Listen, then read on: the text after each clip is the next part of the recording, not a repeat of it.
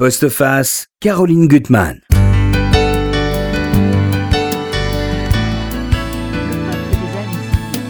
Ceux qu'on appelle poliment les sans domicile fixe, grandit de jour en jour partout dans la ville, dans le métro, à côté des distributeurs de cartes bleues ou sous votre porte cochère. Et devant cette misère, toujours plus envahissante, la tentation est grande de détourner le regard et de s'enfermer dans son quant à soi. Il il suffit parfois d'un hasard, d'un regard, pour qu'un lien se noue et que l'humain l'emporte.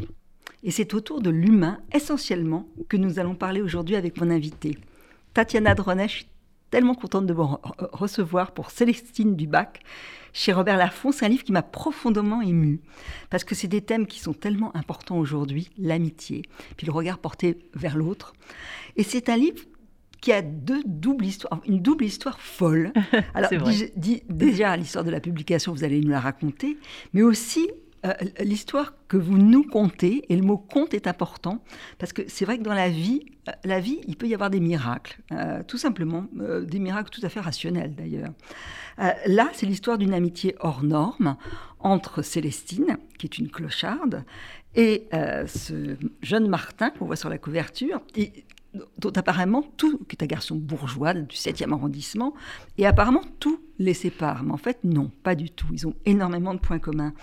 Euh, et lui, ce garçon, la, force de ce garçon, c'est que il est dans un milieu que finalement il, il rejette, assigné à résidence, comme on dit aujourd'hui, euh, et il va essayer de briser les cadres et aller ailleurs, aussi poussé par sa passion pour Zola. Mais c'est quelqu'un qui voilà qui veut pas se laisser enfermer.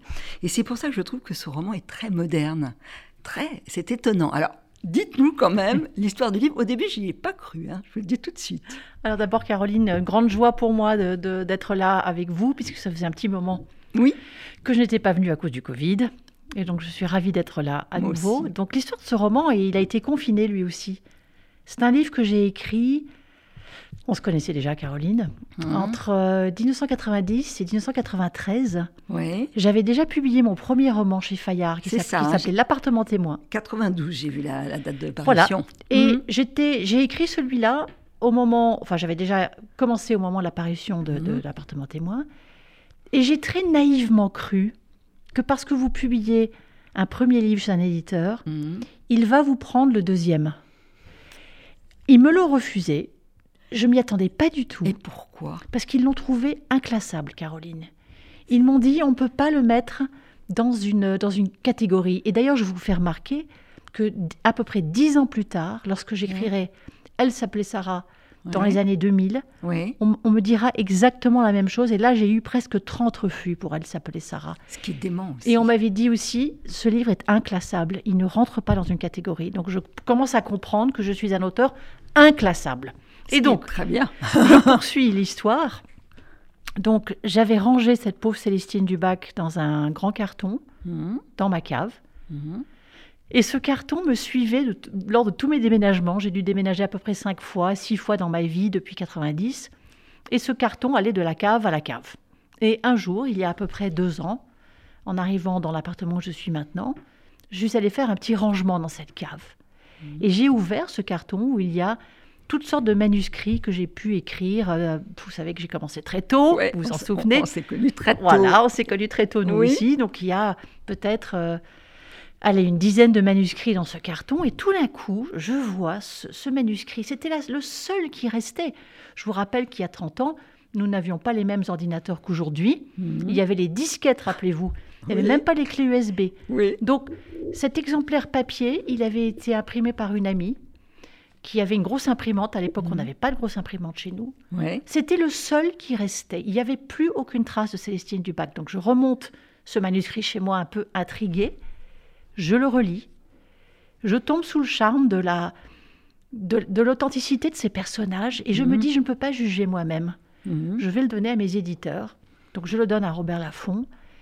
Et là, ils sont complètement tombés amoureux de ce texte. Ah, mais ça, je comprends. Mais j'ai envie de vous Ah. dire une chose aussi, Caroline, c'est qu'on l'a, on l'a, on l'a, comment dire, on l'a, il devait sortir plus tôt. Oui.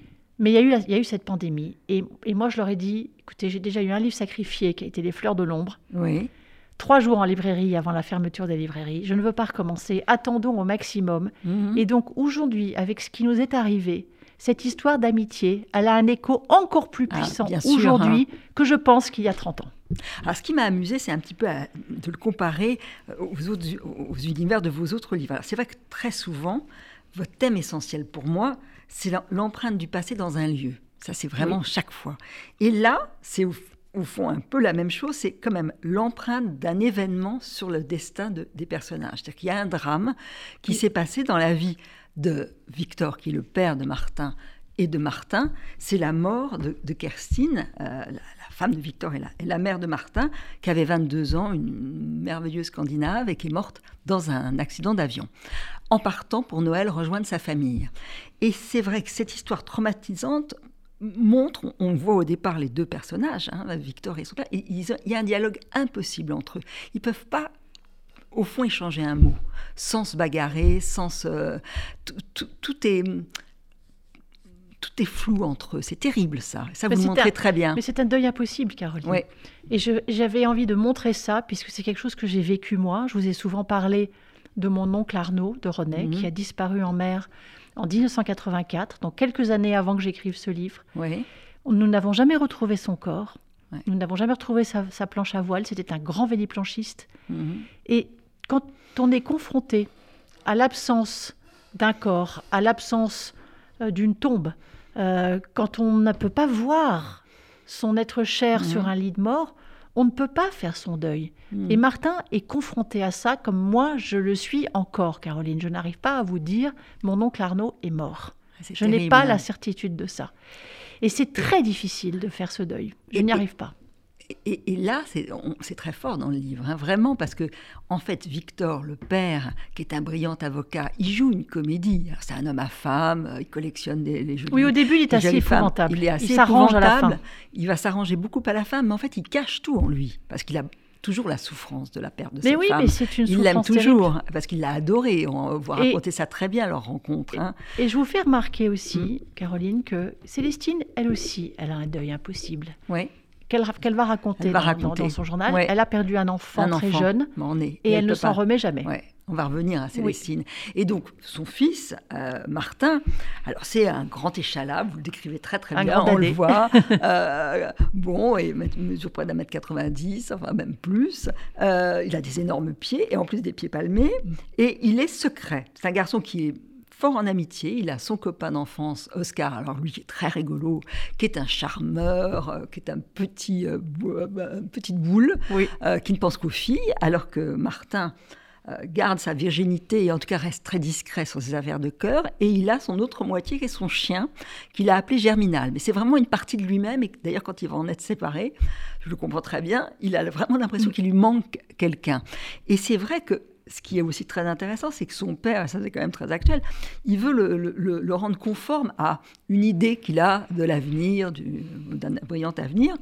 Donc il faut qu'il fasse des brillantes études, il faut qu'il fasse ci, il faut qu'il fasse ça. Alors que euh, Martin, il, il- il- il déteste l'école, il va redoubler deux fois son bac, et ce qu'il aime, c'est écrire. Et ça, son père peut pas le comprendre. Donc il, il y a des rendez-vous formels entre eux. Ça, je trouve que c'est tout à fait ce qu'on peut voir chez des parents. Ils doivent déjeuner tous les mardis dans un restaurant du 7e, qu'on connaît d'ailleurs, le mandarin de Mm. Jade.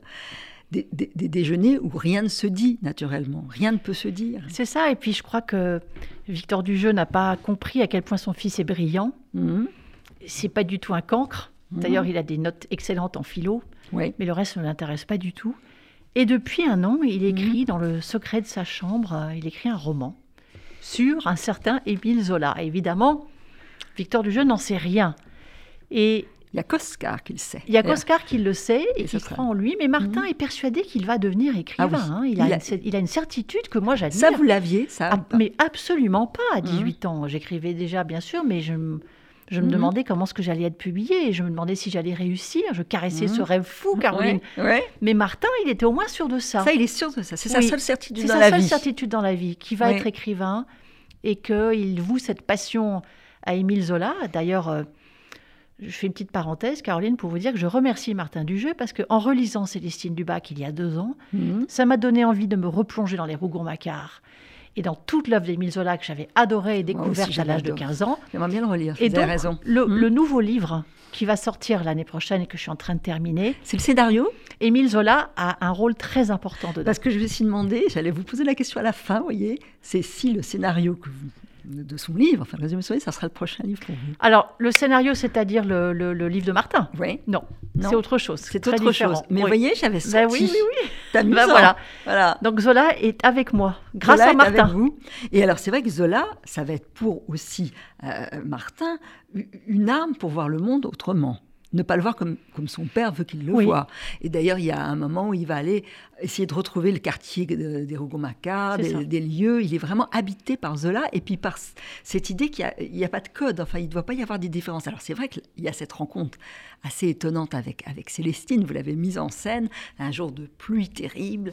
Il est avec son chien et il est bien obligé de s'abriter euh, euh, sous une porte cochère. Et là, il va sentir déjà une odeur épouvantable et surtout de quelqu'un qui va éructer. Oui. C'est chez moi. Ça, c'est C'est ça, qu'est-ce que tu fous là? Qu'est-ce que tu fous là? Dégage. Dégage. Exactement, il va se retourner, il va Ouais. voir cette femme sans âge, euh, complètement abîmée, euh, alcoolisée, qui n'a jamais remarqué, parce que Mhm. elle, elle l'a déjà remarqué. Ouais, elle depuis, tout. Depuis, depuis, elle doit être, elle a, elle a déjà dû voir plein de choses Mhm. de lui. Et lui n'a rien vu, évidemment, dans sa bulle. Et en fait, Mhm. ce livre, c'est la, la rencontre entre ces deux solitudes. Oui, Voilà. deux- et il y a quelque chose qui va le fasciner parce qu'il aurait pu, bah, comme elle, elle, elle- elle est ructe contre lui, partir et puis plus la regarder. Et je voudrais lire cet extrait. D'un bond, il se retrouve sous la pluie, puis se retourne afin de contempler l'étrange créature à moitié cachée par la porte, assise sur un panneau de carton. À côté d'elle, un vieux panier bourré à ras-bord, d'où émerge le goulot vert d'une bouteille de vin, des journaux froissés, des boîtes de conserve vides et des vêtements rapiécés. La femme, très maigre, enveloppée d'un imperméable troué, écrit sur un cahier d'école, une cigarette à la bouche. Elle ne voit plus Martin ni son chien et griffonne à toute vitesse, comme si ses heures étaient comptées. Fasciné et dégoulinant, Martin l'observe. C'est ça le lien. C'est le Hein lien. C'est le lien. C'est l'écriture. Alors, qu'est-ce qu'elle écrit, cette Ouais. Célestine Euh, Il est fasciné par ça. Par ça. Et d'ailleurs, quand, elle lui- quand il lui pose des questions, parce qu'il va finalement réussir à l'amadouer quand même, elle va l'envoyer paître, pour pas utiliser Mhm. un autre mot. Mais ce journal, il l'aura un jour entre les mains. Ouais, il va y avoir un vrai échange entre eux. Et en relisant ce journal de Célestine, Caroline, je voulais juste dire que j'ai trouvé qu'il était très actuel. Ah oui, Que cette déchéance, Mhm. liée souvent à, à un drame amoureux, à, Mhm. mal- malheureusement à l'alcool, comment est-ce qu'on peut dégringoler et se retrouver dans la rue, c'est très actuel. Hélas, on en est, on est, on en est toujours là. Tout et la fait. crise n'a rien arrangé, malheureusement. La pandémie n'a rien arrangé. Parce que ça, vous le montrez très bien. Il y a son ami Oscar qui va, par exemple, l'inviter en vacances au bord de la mer.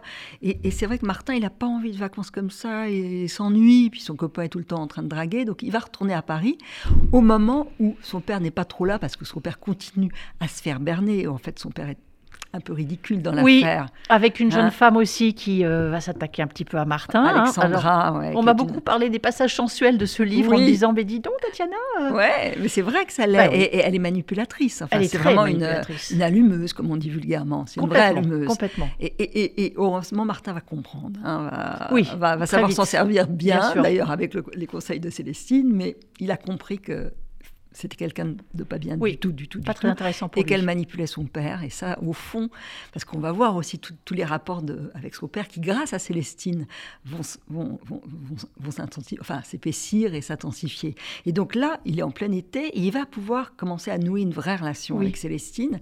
Alors, et là, je trouve que vous avez très très bien montré justement le monde de- des SDF. Alors, il y avait ce grand livre de Patrick de Clercq, je ne sais pas si vous l'aviez lu, euh, qui s'appelait Les naufragés, qui était une étude. euh, Il est sorti quand alors, il, y a, il y a une dizaine d'années. Non, parce que j'ai Mais- écrit ce livre en 90. Non, non, mais ça, euh, non, non, mais là maintenant, si vous Ah, non. là, et c'est un, un- un livre. Euh, tout- mais alors, Mais je vais quelque lire. chose de terrible. Ah oui, c'est terrible parce qu'il a fait, il est allé euh, voir les, les différents clochards dans les quartiers et tout, et il en ressort avec cette, cette cette constatation qu'il y a un moment où c'est irréversible.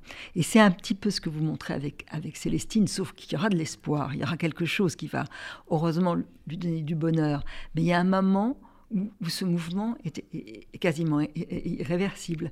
Donc là, déjà ce que vous montrez, et ça c'est étonnant, elle s'appelle Célestine Dubac parce qu'elle elle, s'est appropriée la rue du la Bac. rue du Bac, c'est ça. Mais il y a Gaspard de Verneuil, voilà. il, y a, Moïse Daquin. Euh, euh, oui, le grand noir qui est Voilà, et ça c'est quelque chose que j'ai complètement inventé moi. Je ne sais pas du tout si ça se passe comme Mais ça. je pense que c'est... Oui, je pense qu'il y a des quartiers, il y a des fiefs. Parce qu'il y a des hiérarchies aussi. C'est qu'on est obligé, on est à la rue, de retrouver un espace à soi. Oui. Je pense que c'est une... Et c'est drôle, vous savez. Mais moi qui suis tellement attirée par les, par les lieux et les maisons, mon héroïne est quelqu'un qui n'a pas de maison. Oui, ce qui est, vraiment. Hmm. Oui, c'est drôle. Hein. Mais elle a un petit, un petit entourage. Elle, elle a une rue. elle a une rue, elle a quand même le marchand de fruits qui, oui. qui l'apprécie vraiment. C'est ça. Et elle a quelques rendez-vous, quelques. Les gens détournent leur regard. Et il y a un éditeur aussi. Un éditeur qui, va, être, très, important.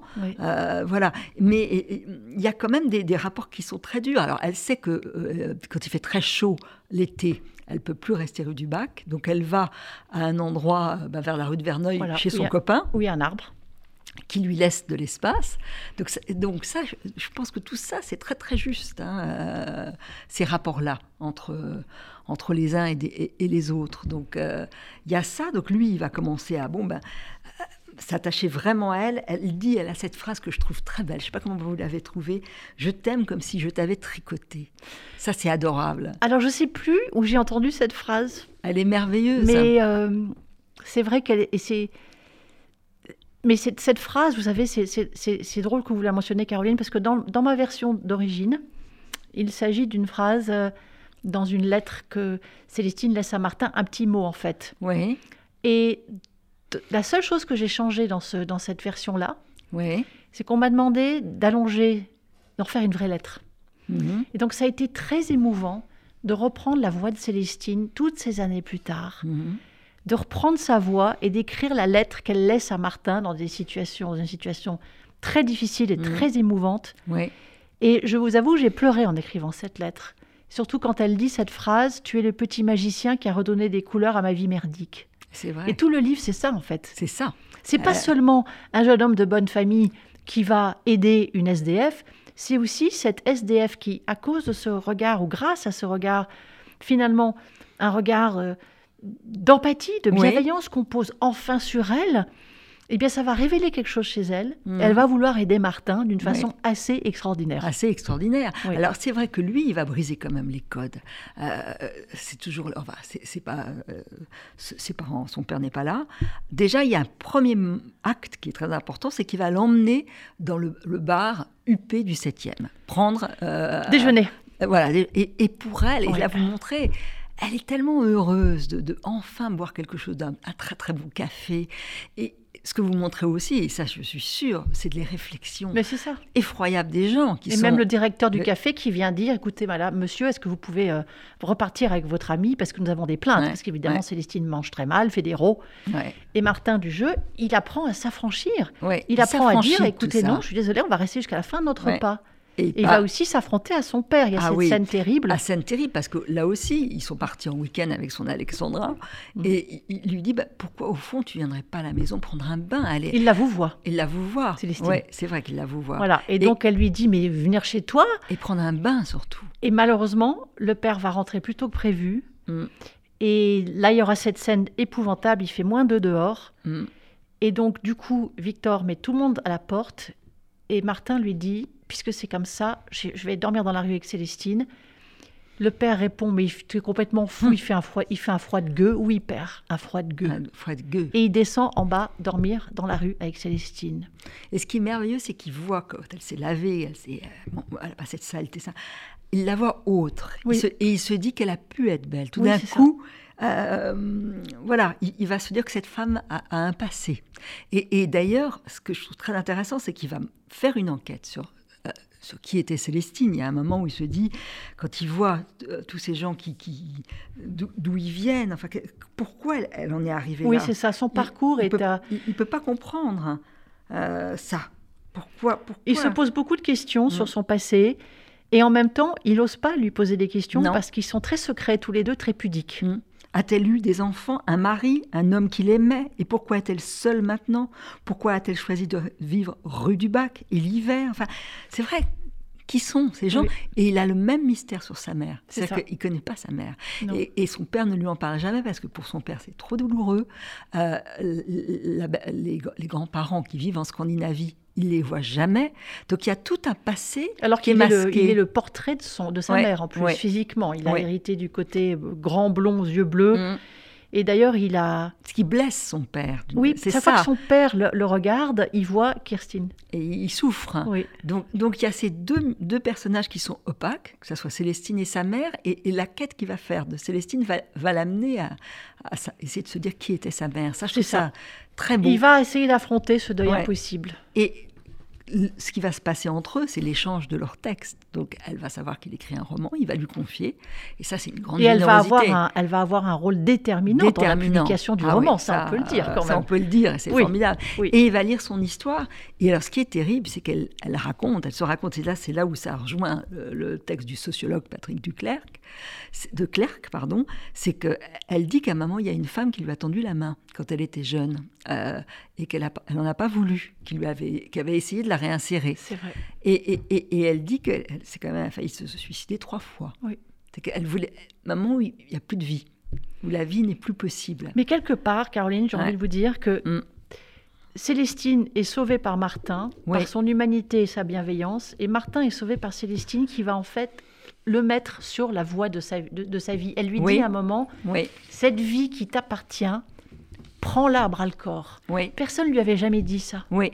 Son père, il est emmuré, quoi. Il peut rien lui dire. Et il y a plusieurs scènes, parce que votre livre est bien sûr très romanesque, il y a beaucoup, beaucoup de, de rebondissements. Euh, il va chercher, il va trouver dans un, dans un placard des, des affaires de, sa- de, de- de sa mère. Et, et là, c'est une sorte de boîte de Pandore. Je, Oui. je- je lis. euh, Ému, il, il, il caresse un pull turquoise, un cardigan jaune poussin, un corsage rose sur lequel est agrafé un petit lion ailé en or piqué de tourmaline qu'il défait vivement et enfuit dans sa poche, le cœur battant.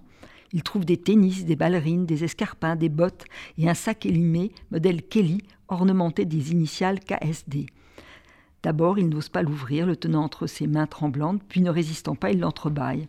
Et là, il va trouver un carnet d'adresses et puis il sent les odeurs, les odeurs de sa mère qu'il avait oubliées, le parfum de sa mère. Oui. C'est- très beau, ça. J'ai beaucoup pensé à Arnaud quand j'ai écrit ça, parce qu'on Ah. a les objets d'Arnaud, j'en ai même chez moi.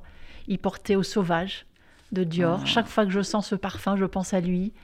Et puis j'ai quelque chose, deux ou trois choses qui lui appartenaient, et je trouve ça tellement incroyable que terrible. toutes hein. ces années plus tard, ces ob- objets soient encore là. Et quand vous avez relu ce texte, Ça m'a bouleversée.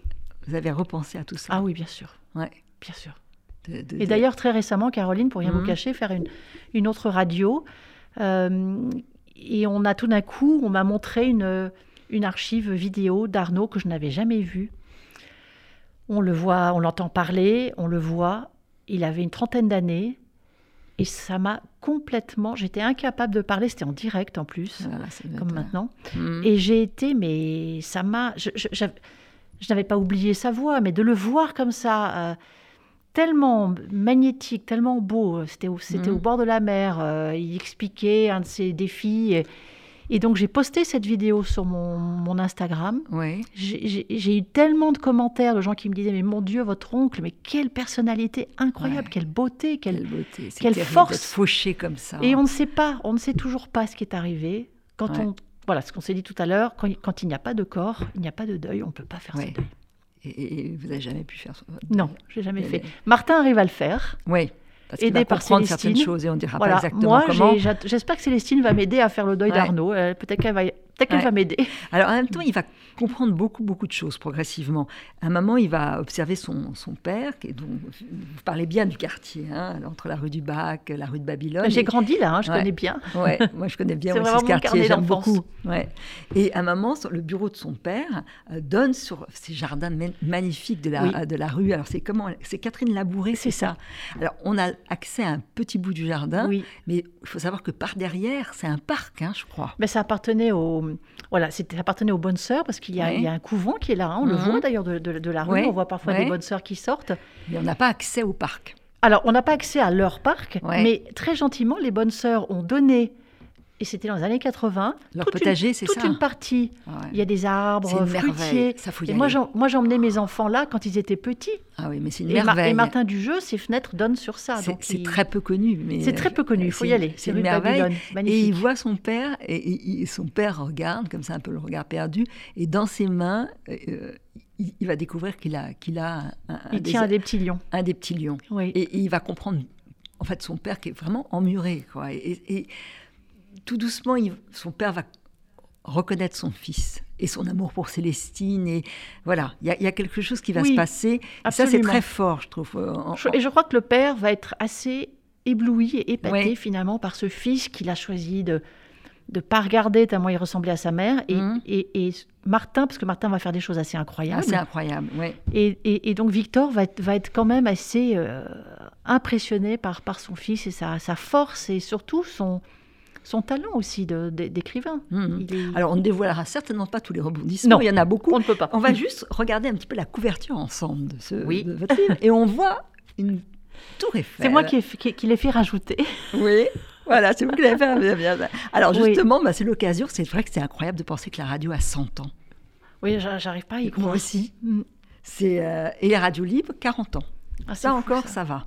Mais euh, là, bon, qu'est-ce, que, qu'est-ce qu'aurait pu écouter Martin à la ra- comme radio? Bah, dans les années 90, euh, bon, si je me remets à ce que j'écoutais moi Mhm. à 29, 30 ans dans les années Ouais. 90, c'était les débuts de France Info. Ouais.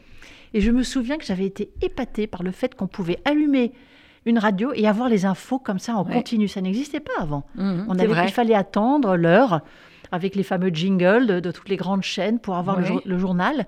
Et France Info, c'était vraiment le premier journal. Donc je ne sais pas si Martin écouterait ça. Il n'est pas très musique, Martin. hein. On n'a pas, Non. on n'a pas ses goûts musicaux. hein. Non, il Donc, est euh, dans son livre, dans son roman. Oui. Il est complètement. C'est vrai, c'est plutôt Oscar qui serait. euh, Oscar pourrait, tout à ouais, fait. Peut-être qu'il écouterait Mais, les mais moi, j'ai le souvenir quand même, j'avais une radio que je cachais. J'ai- J'écoutais la radio dans Ah, mon lit. quoi euh, euh, ah, J'adorais ça. C'était pour moi la liberté. d'avoir une- l'idée d'avoir un petit objet qu'on peut emporter partout. C'est euh, vrai, c'est vrai que je me souviens de mon premier petit transistor. Je devais avoir Ah. euh, peut-être 14-15 ans ou 13 ans. Et je me souviens. très tard le soir et on J'ai- disait. j'ai- euh, Oui, j'écoutais dans mon lit aussi. Ouais. Ouais. euh, Et puis, je ne sais pas quel souvenir vous avez. Moi, j'avais le souvenir de l'émission de Jean- Jean- Jean-Bernard Hébé, où on pouvait gagner des disques. Et j'avais gagné plusieurs albums. Ah C'était encore, j'avais gagné des Pink Floyd, ça, j'adorais. Et c'est vrai que. Alors, faut pas le dire ici, moi je n'aime pas la radio filmée. Je trouve que la magie Oui, de la radio, c'est quand même les Mais je voix. suis d'accord avec vous. j'ai- Je m'insurge contre ces caméras. Je- Ouais. Je, trouve que c'est Ouais, c'est la magie d'une voix. c'est la magie d'une S'il y voix. avait une radio que j'écoutais tard dans la nuit, Europe 1, c'était Yann Egan, Ah, qui, mettait une musique, toute la musique que j'aimais en fait. Ouais, Euh, ouais. Les Stones, Bowie. Ouais. C'était très tard, donc je trichais pour l'écouter. Mais il y a une liberté. Alors c'est vrai que je pense que beaucoup de gens ne regardent peut-être pas les images, on regarde un petit peu, Oui. écoutent la- les émissions. euh. J'espère qu'on nous écoute plus qu'on nous regarde, parce que déjà, je trouve que c'est stressant. On est tellement filmé, déjà pour même les réseaux sociaux, on nous demande des vidéos. Mm. Et je, je trouve que les voix des gens sont tellement particulières, tellement charismatiques, tellement intéressantes. Ouais. Et pour moi, la radio, c'est la voix avant tout. Et, et puis justement la liberté de se déplacer, avec, d'entendre la voix avec soi. C'est ça. Un, un écran, on ne le regarde pas. On a- Ce on n'est pas matin, libre, juste hein. avant vous, j'ai fait une, une intervieiew pour euh, Autoroute FM. Ah, Et je, trouve ça, je trouve ça- je trouve ça merveilleux d'accompagner. euh, euh, donc, c'était Oui, c'était pas en direct, sûr. bien sûr, ça va passer pendant les- les- la, la période des bouchons. Ouais. Mais je trouve ça formidable d'accompagner les gens sur leur route, la route des vacances. C'est une, Je trouve ça très agréable. magnifique idée. Oui. Donc, euh, donc l'avenir de la radio, vous y croyez? Mais évidemment. hein? Plus Et que tout. attendez, il y a aussi l'avènement des podcasts qui sont quand même Mhm. les enfants de la radio parce qu'on on peut, on peut écouter quand on veut. Si par exemple quelqu'un rate notre émission là Hein? maintenant, c'est vrai. il ou elle peut nous, nous, nous rattraper sur un podcast. Donc le podcast a des très beaux jours Ouais. devant lui. Et moi-même, Ouais. Caroline, je suis en train d'écrire des podcasts en ce moment. C'est vrai? Oui. Mhm. Vous en saurez plus bientôt. Ah bah c'est bien, c'est Ouais. plein de surprises. Oui, hein. plein de surprises. Alors moi, je voudrais quand même révéler, je- je ne- il y a beaucoup de choses que je ne révèle pas à nos auditeurs, parce qu'il faut qu'ils lisent avant tout le livre, mais je voudrais lire, euh, au fond, le texte que va publier, ça on peut le dire, qu'il va réussir à le publier, Martin, et, et- et je trouve que c'est un scénario que moi, j'a- j'aimerais bien écrire. Vous savez que j'ai Il y a mes éditeurs qui m'ont fait le faux livre de Gorgonzola. Et donc, beaucoup de gens ont cru qu'il existait. Je l'ai posté sur les réseaux sociaux avec ce résumé Faut que vous avez lire. faut que je vous regarde mieux sur les euh, réseaux sociaux. Moi, je suis très bonne. Alors, étudiant sans histoire, Archibald se lie d'amitié avec le fantôme d'Émile Zola en aménageant au 63 rue Monsieur le Prince, où ce dernier aurait vécu. Grâce à sa complicité avec le revenant qui s'appelle qu'il appelle Gorgonzola, en souvenir du sobriquet donné en 1858 à l'écrivain par des élèves du lycée Saint-Louis, Archibald va découvrir des textes inédits cachés depuis près d'un siècle, jetant une lumière nouvelle sur l'auteur des Rougon-Macquart, ébranlant toutes les thèses existantes concernant sa vie et son œuvre. C'est chouette. Archibald devra lutter contre un clan d'acadé- académiciens avides de célébrité qui désire à tout prix mettre la main sur sa précieuse découverte. Sa seule alliée sera une jeune agrégée de lettres dont il tombera amoureux. Ce roman inattendu mêle adroitement réalité et fiction, ainsi qu'une connaissance surprenante de l'œuvre de Zola, à travers la plume envoûtante de Martin Dujeu. Émile Zola renaît, mais tel que nous ne l'avons jamais connu. Martin Dujeu a 19 ans, Gorgonzola est son premier roman. On a envie de le lire, ce oui, livre. je trouve Ah, aussi. vraiment, on a envie. Je trouve aussi. C'est très amusant. Mais bon, vous allez voir que dans le livre que je suis en train d'écrire, C'est drôle. Ce Et c'est venu de, de, ce, de oui, Célestine. ce n'est pas très loin de ce que de ce que je suis en train de faire. Ouais. C'est pas alors c'est pas un fantôme, Ouais. c'est pas une biographie, il y a rien de révolutionnaire. Euh, je n'apporte pas une thèse nouvelle euh, Mhm. au- à l'auteur des Rougon-Macquart, Mhm. mais je vous montre Zola tel que vous ne l'avez jamais vu. C'est épatant. Voilà. C'est épatant. En Et le titre du roman que je ne peux pas vous donner, malheureusement Caroline, mais vous serez une des premières à savoir, ça vient d'un d'une citation, d'une phrase qui est dans un des Rougon-Macquart les plus emblématiques. Ah, Nana, peut-être pas. Enfin, une phrase qui est dans... À Samoir. Ouais. Voilà, vous allez Ah. voir. Bon, il faut que je relise Zola. je, vais faire un peu cet été. Oui, et, et- et aussi une question que je ne vous ai pas posée. Après qu'on vous ait refusé ce texte, est-ce que vous étiez quand même pas... Vous n'aviez pas le souvenir de ce texte et le regret de... Mais si, parce que les, les trois personnes qui sont citées à la fin du livre, Ouais. mes amies euh, euh, Ouais. Catherine, euh, Laure et Chantal, à qui j'avais fait lire Célestine à l'époque, avaient adoré ce livre et me Mhm. demandaient régulièrement Mais tu veux pas essayer de le faire rééditer? Mais tu veux pas le montrer à tes éditeurs? Et, pourquoi vous vouliez pas? Parce que, comme on me l'avait refusé, je pensais que c'était pas ce qu'on voulait lire de moi. Et j'ai plongé vers quelque chose de beaucoup plus noir et beaucoup plus sombre, comme vous le savez. Ouais, ouais. Et c'est comme si 30 ans, c'est comme si cette Tatiana de 30 ans dit à la Tatiana de bientôt 60, puisque c'est Mhm. l'âge que j'ai cette année, ma chère Caroline, Mhm. exactement, la moitié de ma vie, c'est comme si cette Tatiana de 30 ans me disait, Tatiana, tu es capable de parler de la vie, voilà, de la vie, de choses lourdes et difficiles avec une certaine légèreté. Tu es capable Mhm. de parler d'humour, tu es capable d'avoir de, de mettre de la lumière dans tes livres. N'oublie pas ça. Et tout d'un coup, c'est comme si, voilà, je et donc le livre que je suis en train d'écrire Ouais. est très influencé par Célestine. C'est formidable. Mais c'est Et ce, fou. et- et ce que j'aime beaucoup dans ce livre, et ça, les, vos lecteurs vont le découvrir, c'est que cette Célestine, elle va apporter le bonheur, mais tout n'est. Elle a un destin qui, qui bon, euh, tout n'est pas heureux. Non. Vous en faites pas, et c'est ça qui est merveilleux. Il y a, il y a vraiment l'ombre et la lumière. Elle va donner la lumière, et elle va, au fond, garder cette lumière en elle. C'est tout ce qu'on peut dire. Oui, c'est mais, ça. Mais, mais, mais vous n'avez pas fait euh, oui, oui, hein. Non, non, Du pas, tout. non, pas du tout. Et puis même on pleure. On pleure. Il y a des Oui. passages quand même très, Oui. très tristes. Très triste. Mais il y a, Mais il y a une liberté de ton. Ouais.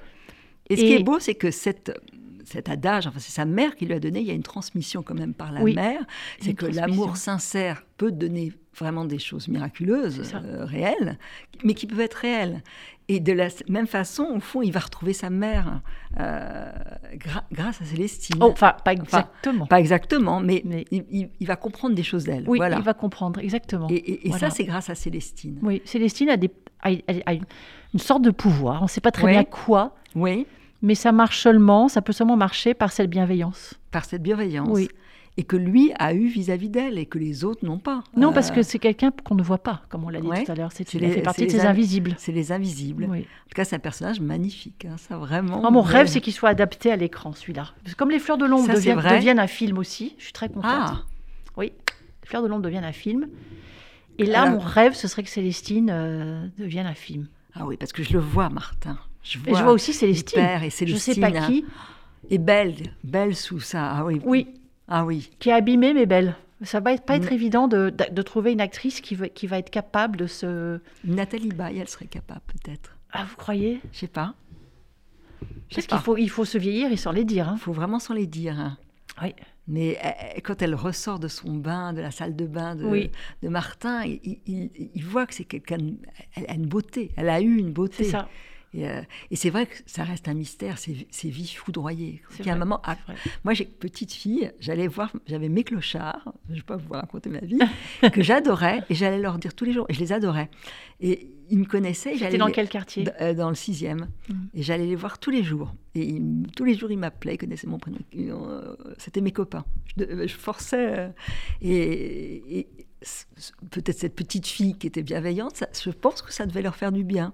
Euh, Sûrement. même s'il y avait des crises d'alcoolisme, de violence, il y avait. Mais c'est pour ça qu'un sourire, ouais. finalement, ça coûte rien. Alors aujourd'hui, on porte rien. un masque, ok, Mhm. mais on voit avec les yeux quand on sourit. euh, Ouais, Et un petit sourire, un petit bonjour, ouais, ça coûte rien. ouais. Et les gens refusent, se ferment. On a tendance à se Ou- fermer ou- parce qu'on a, peur. On a peur, oui, bien sûr. En tout cas, c'est un livre vraiment qui donne qu'à la vie en, en lui. Euh, ce, ce Célestine Dubac chez Robert Laffont, je le conseille vraiment, c'est un Merci, très beau Caroline. texte. Merci Tatiana, à bientôt. Merci beaucoup, à bientôt.